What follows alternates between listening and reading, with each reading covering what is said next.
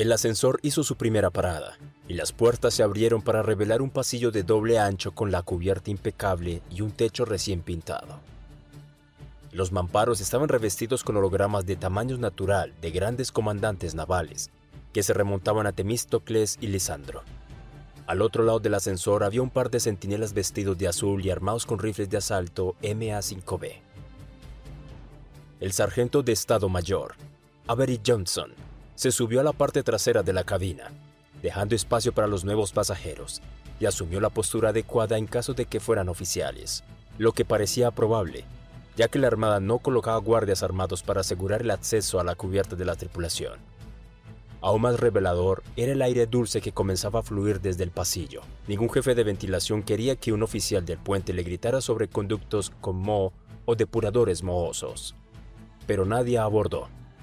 Los centinelas miraron hacia Avery, pero no reconocieron su presencia.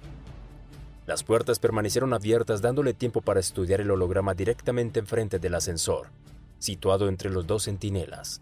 Representaba a un guerrero coreano de barba puntiaguda en un casco cónico y una cota de malla hasta las rodillas. No reconoció la imagen del coreano de memoria, pero la información de abajo decía el almirante Ji Sun-sin derrotó a una flota japonesa de 133 barcos con solo 13 barcos en el estrecho de Myongyan en 1597. Avery esperaba que el UNSC tuviera algunos almirantes como Jin Sun-sin. Las probabilidades que afrontaba la humanidad en ese momento eran mucho peores que 10 a 1. Después de un momento, se dio cuenta de que el ascensor no se había detenido para admitir nuevos pasajeros. Miró al panel de control y vio que había llegado el nivel 19, el destino seleccionado para él cuando fue introducido en la cabina. No se había dado cuenta en ese momento, pero solo se podía acceder a los niveles 13 a 20 mediante un escáner biométrico de pulgares. Los niveles 1 a 12 se podían alcanzar con un simple teclado táctil. Había otro escáner de pulgar para el nivel de la cubierta del hangar, y luego las teclas táctiles comenzaron de nuevo, aumentando en número desde la primera cubierta hasta la cubierta 30. Avery había estado a bordo de embarcaciones lo suficientemente grandes como para saber que se trataba de una disposición estándar. La cubierta del hangar siempre se consideraba cubierta cero. Todo lo que había sobre el hangar era un nivel, que pasaba de uno a tan alto como fuera necesario. Todo lo que había debajo de la cubierta del hangar era bajo cubierta, comenzando en la primera cubierta y descendiendo a través de la segunda cubierta, la tercera cubierta, etc.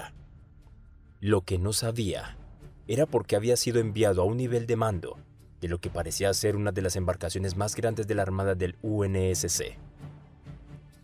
Solo tres minutos antes, Avery había salido a tropezones de un transbordador de transferencia y había descendido por la rampa de embarque hasta una cubierta de hangar del tamaño de una pequeña ciudad. Todavía aturdido y tembloroso después de un salto desde espacial de tres semanas, se había alejado de su apuesto y habitual yo. Su bigote negro había pasado de ser muy ceñido a despeinado y puntiagudo, mientras que su piel marrón había estado seca y con comezón. Y esperándolo en la base de la rampa, había estado una fornida teniente con una insignia de jefe de hangar sobre su bolsillo. Sargento de Estado Mayor, se parece a algo que acabo de raspar del tacón de mi bota. Era alta y de hombros anchos, con labios negros brillantes y cabello rubio recogido en un bollo. ¿Ha estado bebiendo? Ojalá, señora. Avery se cuadró en atención. Es solo confusión criogénica. Me sacaron de un tubo de sueño hace unos cinco minutos. La teniente arrugó su nariz. Eso explica el olor. Ella sacudió un dedo y dio la vuelta. Por aquí, Marín. Avery la había seguido a través de 300 metros de cubierta hasta un banco de ascensores. Ella había metido la mano dentro de una cabina abierta y había puesto el pulgar en el panel de control, y luego lo había metido dentro. Bienvenido a bordo, Sargento Johnson. Avery aún tenía la cabeza tan nublada que no había pensado en preguntar a dónde iba, ni siquiera en qué nave estaba a bordo. Sus órdenes originales lo habían llamado a unirse al onceavo Batallón de Fuerzas de Reconocimiento Marín ODST en Neos Atlantis, y luego embarcar para combatir a los alienígenas en las colonias exteriores. Pero en lugar de despertarse en órbita sobre la conocida bola de hielo verde del planeta, había salido del criosueño para encontrarse a bordo de una goleta de transporte Santori del UNSC, en medio de una importante flota de batalla tan lejos en el espacio profundo que ni siquiera podía decir qué estrella era la local. Su primera suposición fue que el onceavo de reconocimiento había dejado Neos Atlantis antes de tiempo y su transporte había sido desviado para unirse a ellos en tránsito. Ahora estaba empezando a preguntarse, cuando un sargento de Estado Mayor de los Marines abordaba una nave para unirse a una unidad de combate, por lo general no era recibido a nivel de mando. Finalmente, la centinela de la izquierda preguntó, ¿Pasa algo, sargento Johnson? Posiblemente. Avery estaba un poco sorprendido de que lo llamara por su nombre, ya que no había visto su mirada posarse en la etiqueta de su nombre que estaba en el pecho de su utilitario de combate. ¿Dónde estoy? la cubierta de insignia. Una atractiva suboficial de segunda clase. Tenía la piel pálida, los ojos de color avellana y su pelo corto y rojo apenas se veía debajo de su gorra de balde blanca y azul. ¿Cree que nos ponemos estos vestidos azules solo para usted? Nunca se me pasó por la cabeza. Estaba empezando a sonar como si Avery estuviera en el lugar correcto después de todo. Salió del ascensor y preguntó. La cubierta insignia ¿De qué embarcación? La centinela entrecerró los ojos y miró la etiqueta con el nombre de Avery, aparentemente confirmando que él era quien creía que era, y luego dijo, Está a bordo del crucero superpesado Everett del UNSC, nave insignia del vicealmirante Preston Colt, comandante del grupo de batallas Rai. Maldita sea. Preston Colt había sido un decente comandante de batalla hace 20 años, antes de que la Oficina de Inteligencia Naval identificara a su segunda esposa como espía insurreccionista y lo obligara a retirarse. Durante los años siguientes, los chismes habían mencionado un par de matrimonios cortos y divorcios amargos, y Avery parecía recordar algo sobre una larga estancia en el hospital para su trasplante doble de órganos. Si el comando de la flota estaba reactivando a tipos como él, y dándoles el mando de los grupos de batalla de la primera línea, el UNSC estaba en peores problemas de lo que Avery pensaba. Él gruñó y le preguntó, Hmm, ¿y yo estoy aquí por qué? No tengo idea. La centinela lo miró de pies a cabeza y luego arqueó las cejas. Lo único que puedo entender es que hay más en usted de lo que se ve a simple vista. De vez en cuando, Avery no estaba seguro si ella estaba coqueteando o menospreciándolo, pero él era un suboficial y ella también lo era, así que él no vio nada de malo en averiguarlo. Él sonrió y agregó, hmm, te lo podría contar con un café. Ella casi le devolvió la sonrisa. ¿Tendrías que ducharte primero? Puedo hacer eso. El segundo centinela, un suboficial de tercera clase con la cara lisa, las mejillas hinchadas y el pelo pálido, se aclaró la garganta. Sargento Johnson, los almirantes no son conocidos por su paciencia. Extendió una mano por el pasillo. Sería prudente que acordara su cita con la suboficial Anagnos cuando regrese. Avery se encogió de hombros para pedir disculpas a Anagnos y luego echó un vistazo a los hologramas de una docena de antiguos comandantes navales. Al final, vio un conjunto de puertas dobles. En la puerta de la izquierda había una gran placa de latón que decía Schersters W. Nimitz. En la puerta de la derecha había una placa que decía Suite Segura de Conferencias. Hijo, ¿has dicho almirantes en plural? Así es, sargento. Avery gimió. Ah, me lo temía.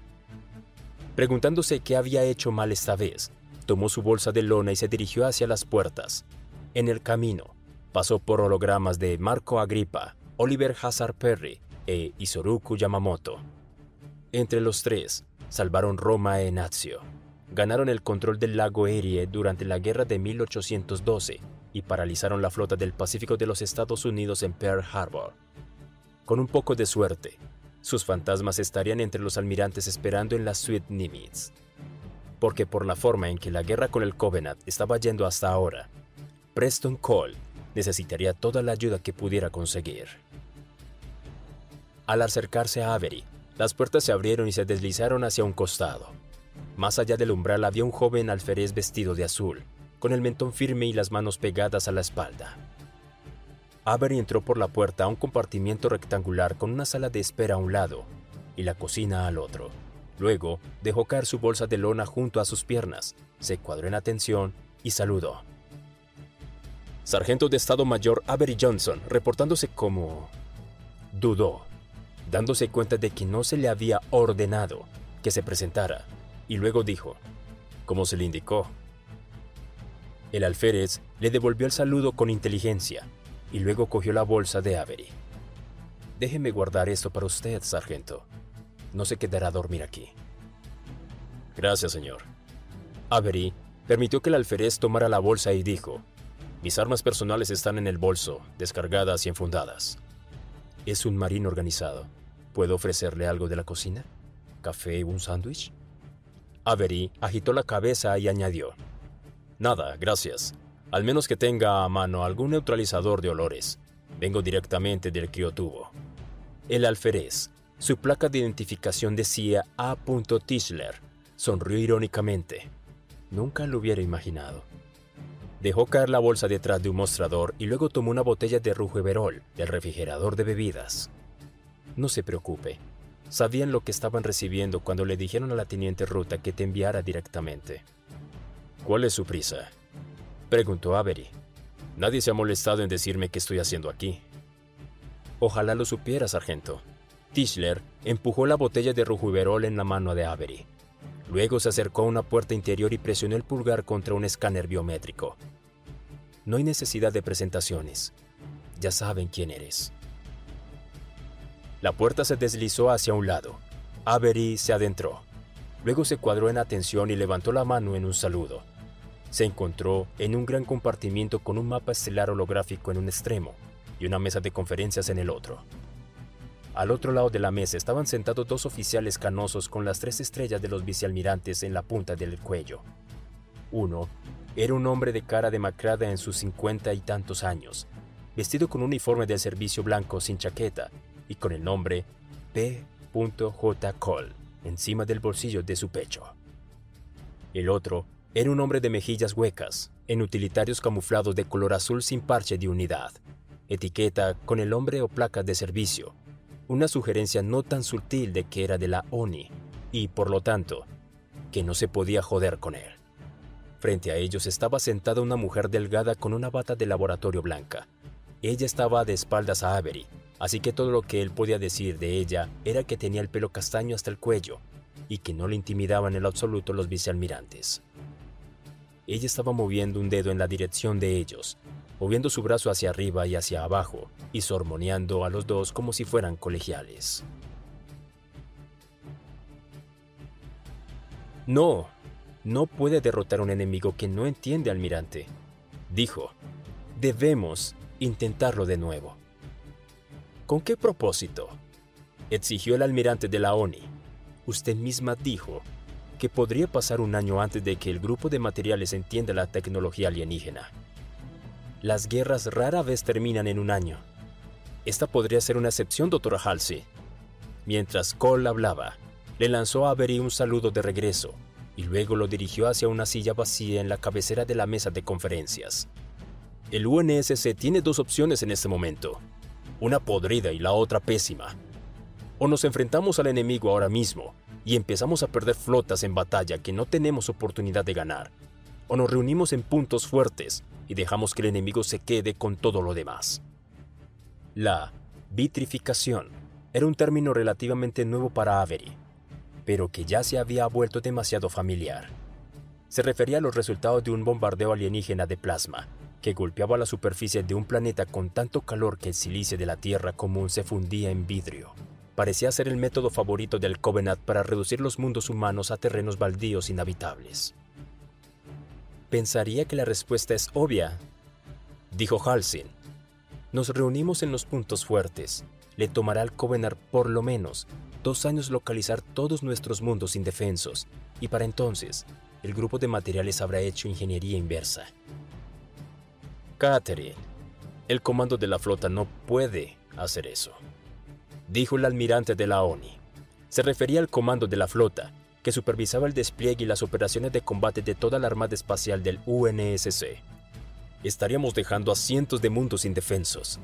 Estaríamos condenando a miles de millones de colonos a la muerte por incineración de plasma. Y si te comprometes prematuramente, perderás cada flota que envíes.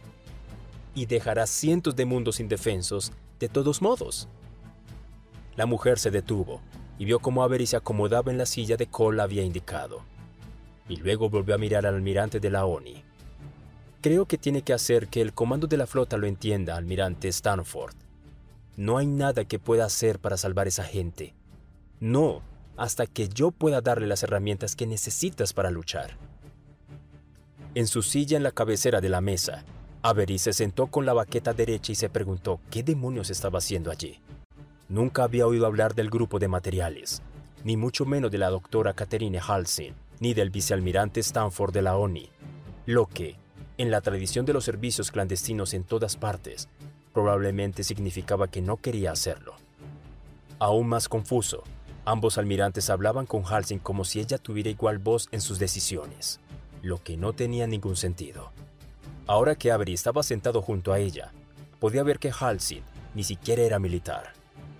Debajo de la bata del laboratorio llevaba un traje que se ajustaba a la forma y que tenía más en común con un traje limpio de laboratorio que con un uniforme. Y en sus penetrantes ojos azules había una terquedad que le habría hecho perder la disciplina la primera semana de campamento de entrenamiento. Después de un momento, Cole se inclinó hacia adelante y apoyó sus antebrazos en la mesa. Entendido, doctora Halsin, dijo.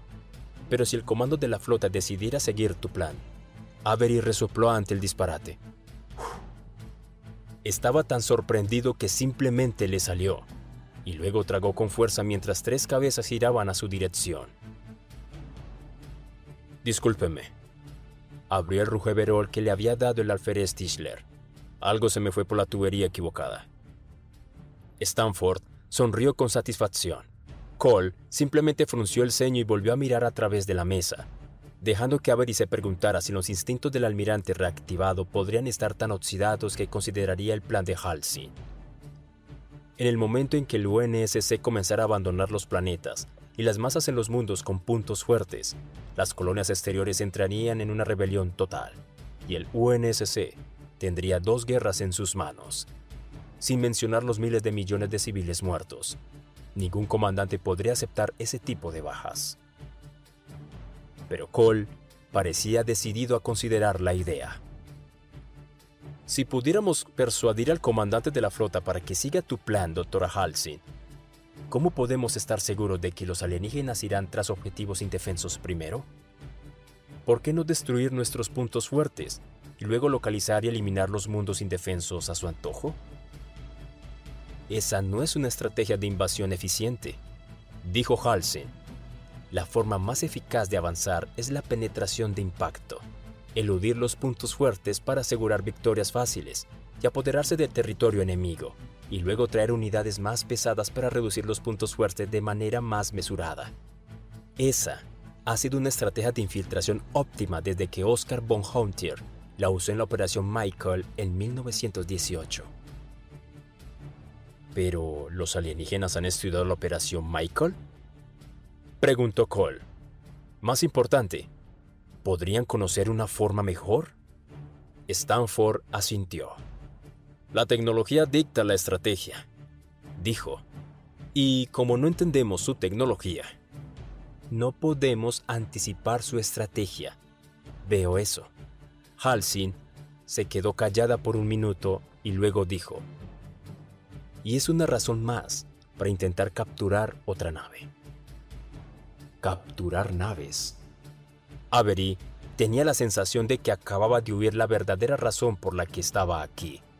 A principios de ese año, había abordado una nave del Covenant cerca del planeta Harvest y luego terminó librando una larga batalla en la superficie contra una compañía de guerreros alienígenas.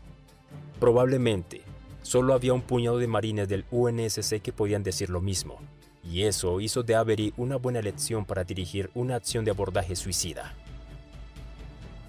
pero Stanford agitó con vehemencia la cabeza. Otro intento de captura es demasiado arriesgado. Dijo, eso mantiene al escuadrón de asalto a bordo demasiado tiempo. Tenemos suerte de no haber perdido a nuestros Spartans en Netherop. No fue suerte, almirante, dijo Halsin. Era entrenamiento y capacidad. Y la misión no fue un fracaso total. Ya he averiguado mucho de las Banshees capturadas. Todavía estamos aprendiendo a operarlas, pero puedo decirles que, a pesar de la falta de instrumentalidad y de la enigmática arquitectura, las unidades e incluso el armamento no parecen tan eficaces. Sí, eso es genial, interrumpió Cole. ¿Pero nos va a ayudar este año? Halsey dudó y luego dijo: hmm, Es un error centrarse en corto plazo, almirante. El corto plazo es todo lo que tenemos. Cole se hundió en su asiento y su tono se hizo más firme. Doctora Halsey, le conseguiría una nave alienígena si se presenta la oportunidad, pero la captura no puede ser nuestro objetivo principal. Perdimos tres embarcaciones recuperando Harbers contra un único defensor del Covenant, uno solo. Si no frenamos el avance del Covenant, las colonias exteriores estarán llenas de canicas el año que viene. Me temo que estoy de acuerdo, Catherine, dijo Stanford. Es la única manera de ganar el tiempo que tu grupo necesita para darnos una oportunidad de pelear. Halsin suspiró y luego asintió de mala gana. Apoyaré la operación como pueda, naturalmente. Se volvió hacia Cole. Estoy deseando escuchar tu plan. Yo también.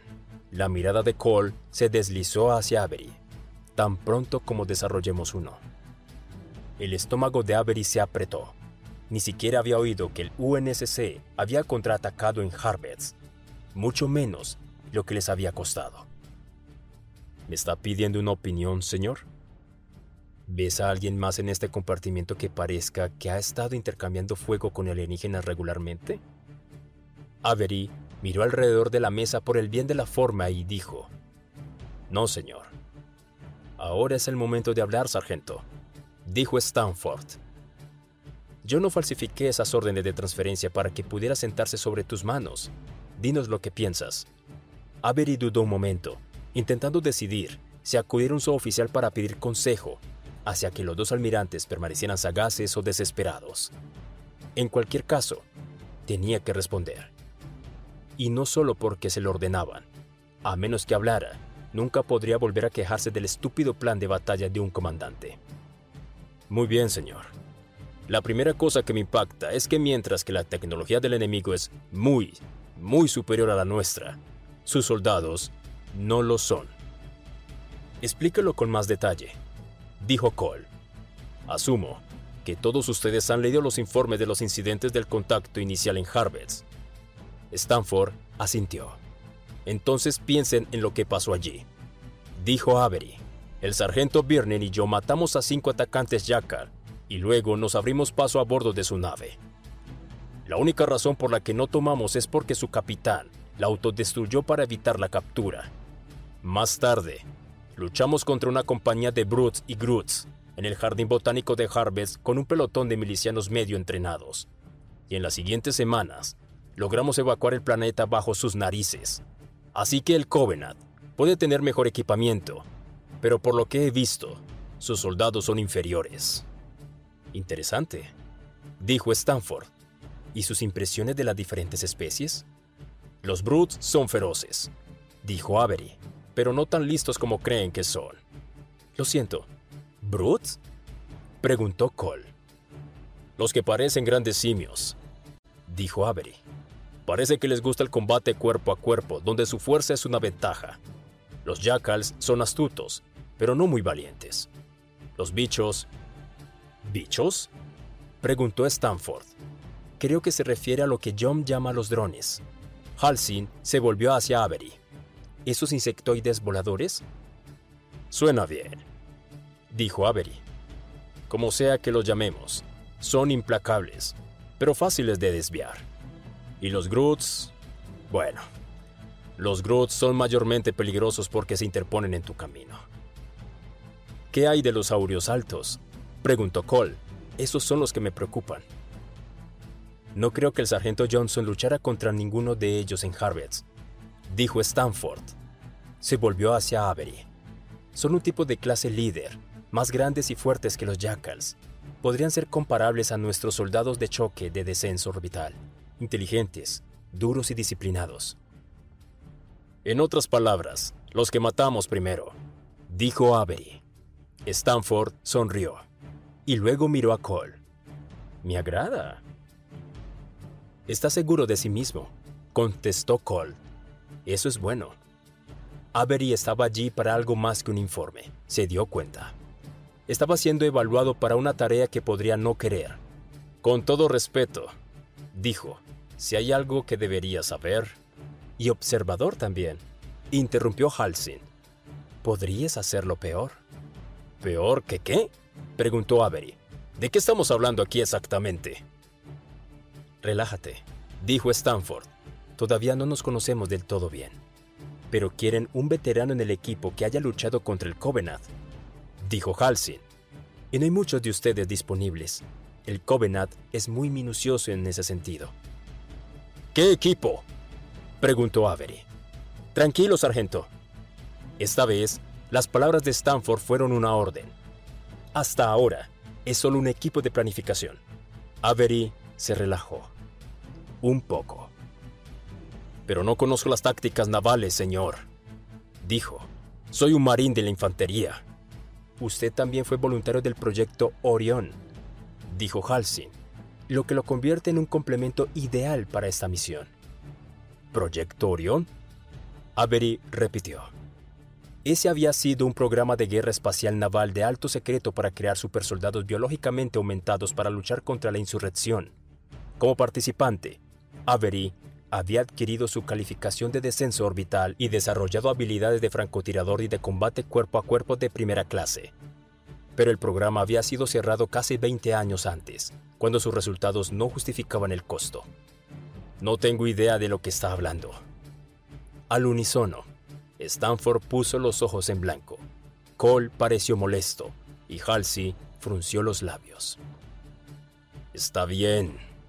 Tal vez. He oído hablar de eso. Dijo Avery. Incluso eso era más de lo que se suponía que debía admitir bajo los protocolos ultraclasificados del proyecto Orión. Pero estaba empezando a pensar que, de toda la gente sentada en la mesa, él era el que menos sabía sobre el proyecto Orión. ¿Cuál es la tarea? Sigues preguntando eso, dijo Stanford. Y te lo digo, aún no lo sabemos. ¿De verdad? Lo siento, señor, dijo Avery. Estoy un poco confundido. Trataré de aclarar eso, dijo Cole. Las naves del Covenant están protegidas por un escudo de energía que nada menos que un arma nuclear o un cañón acelerador de masa que puede penetrar de un solo disparo, porque nunca se tiene más de una oportunidad. Supuso Avery. A veces ni siquiera una, dijo Cole. Para empeorar las cosas, sus haces de plasma cortan nuestra armadura de titanio, como si fuera papel. Y sus láseres de pulso son jodidamente casi tan malos. Dijo Stanford. Así que estamos tratando de encontrar una forma de pelear que no involucre combates de flota a flota. Dados sus antecedentes en operaciones especiales, sargento, dijo Halsin, y su creatividad para improvisar durante la evacuación de Harvest, pensé que usted podría ser una ventaja. Avery asintió. Definitivamente, pudo aportar una paliza asimétrica a su juego. Dijo, minas, señuelos, sabotaje logístico, envenenamiento de provisiones, señales falsas, Solo deme un par de merodeadores y 50 buenos ODST. Todas buenas ideas, dijo Cole, y ya estamos implementando la mayoría de ellas. Pero queremos agregarte a algo que sea un poco más contundente, dijo Stanford, algo con el potencial de hacer que el enemigo se retraiga. A Avery no le gustaba cuando los oficiales decían potencial. Eso significaba que estaban apostando a lo grande, y cuando los oficiales jugaban a lo grande, los soldados morían. Muy bien, los escucho. Como te has dado cuenta, los alienígenas no son tan buenos como su tecnología, dijo Stanford. Tenemos una unidad especial que ha aprovechado eso para abordar un par de embarcaciones enemigas. El intento de captura del que hablaban cuando llegué, dijo Avery. El intento fallido de captura. Aún así, la embarcación fue destruida, dijo Stanford, como lo fue una nave del tamaño de una fragata la primera vez que el equipo intentó esto. Es nuestra táctica en particular más efectiva, por todo lo que hemos visto, añadió Cole. Nos gustaría probarle en algo más grande. ¿Cómo de grande? Tan grande como podamos encontrar, dijo Stanford. No te preocupes, no te preocupes. Cole mostró una sonrisa. Tendrás armas nucleares. A Avery no le divirtió. Hasta ahora, Cole le pareció un almirante que probablemente había sido un buen comandante en su día, pero apenas alguien lo suficientemente especial como para dejar la jubilación. Las armas nucleares son divertidas, dijo Avery, pero aún no me he ofrecido voluntario para nada. Lo harás, dijo Stanford, siempre lo haces. Después de 20 años, dijo Avery, tal vez es hora de que aprenda mi lección, señor. Todavía no. Stanford se inclinó y miró fijamente a Avery. No querrás perderte esto, Johnson. Serás parte de un equipo que va a salvar a la raza humana. Y no estoy exagerando. Avery gruñó y deseó tener un cigarro ahora mismo. Siempre pensaba mejor cuando masticaba un Squid William. Después de un momento, Avery dijo, Algo tan grande como lo que piensan estará protegido por una flota. No podemos apresurarnos y enviar un grupo de abordaje. Por eso queremos tu experiencia en esta operación, dijo Cole. Y su creatividad, añadió Halsin. Imagino que necesitarán desarrollar nuevas tácticas de infiltración para cada misión. ¿Cada misión? Avery repitió. ¿Piensan hacer esto más de una vez? Por supuesto, dijo Halsin. No esperará detener el Covenant destruyendo una nave, ¿verdad? Supongo que no. Sin darse cuenta, Avery sacó un Sweet William del bolsillo de su pecho y lo atascó, sin encenderlo, entre sus dientes. ¿Cuál es nuestra fuerza? La fuerza principal será un batallón de asalto espacial o DST, dijo Cole, el 21 Avery sonrió. Los dagas negras del coronel Crowther, dijo. Esa es una buena unidad. La mejor, dijo Stanford, pero estarás unido a un escuadrón especial de 12 Spartans. ¿Spartans? Avery mordió su cigarro. Había oído a Stanford usar el término antes, pero había asumido que un Spartan era una designación para un nuevo tipo de soldado de operaciones especiales. Ahora empezaba a sonar más como una unidad, o tal vez algún tipo de nave de infiltración avanzada. ¿Qué es exactamente un Spartan?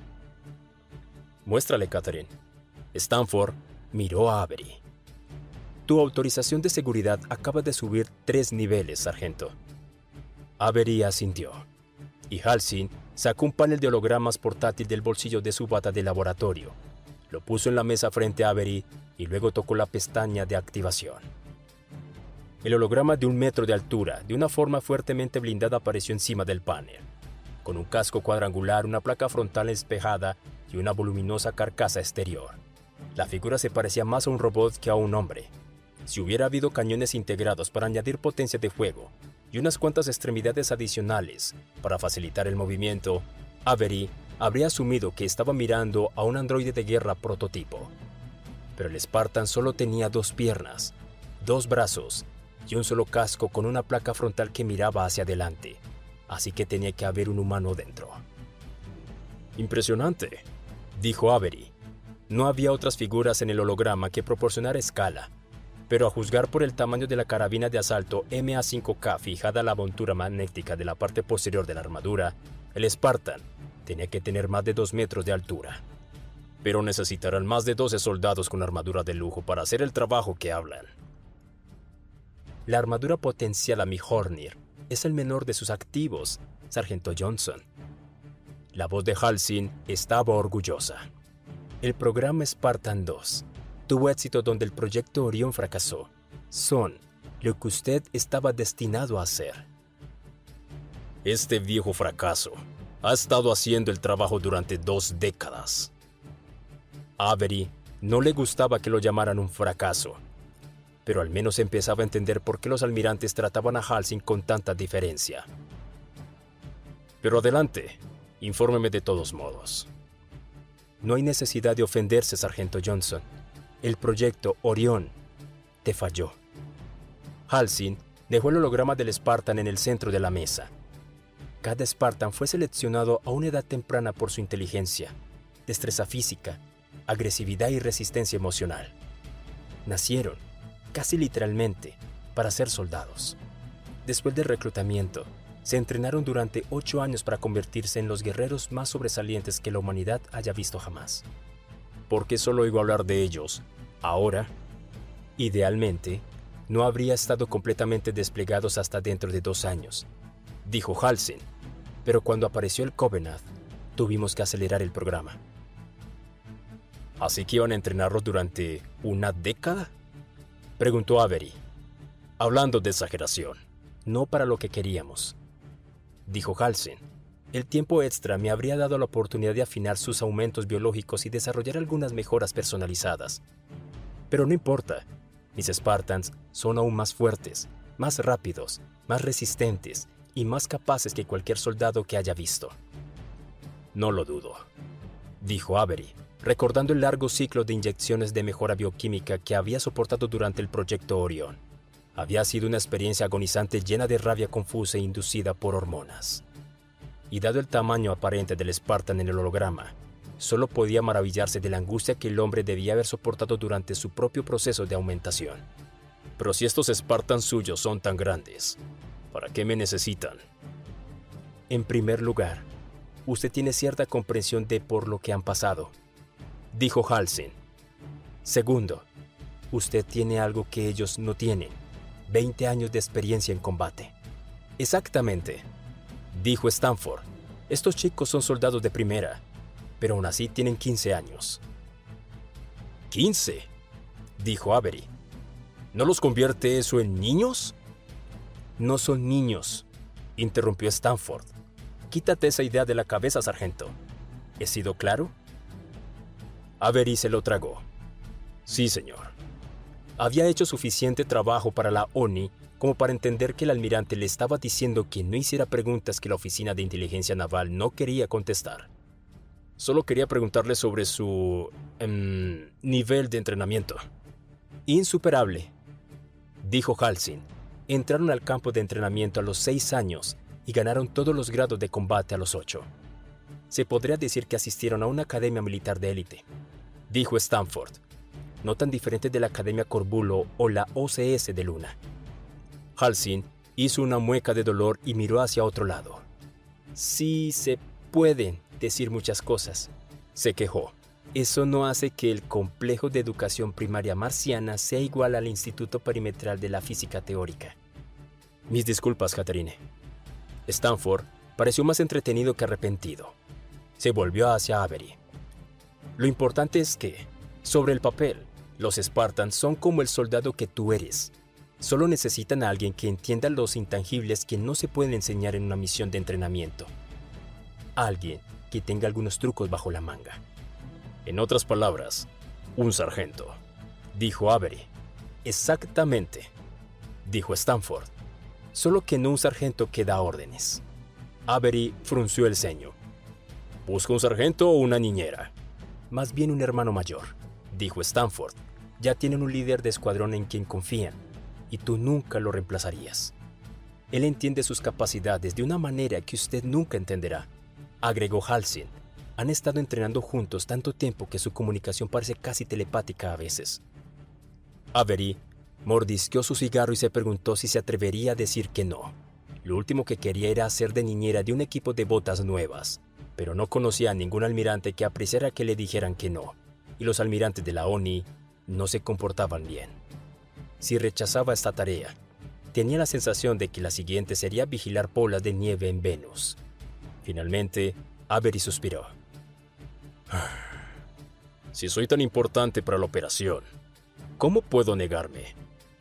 Exactamente. Stanford mostró una sonrisa de labios apretados. No puedes.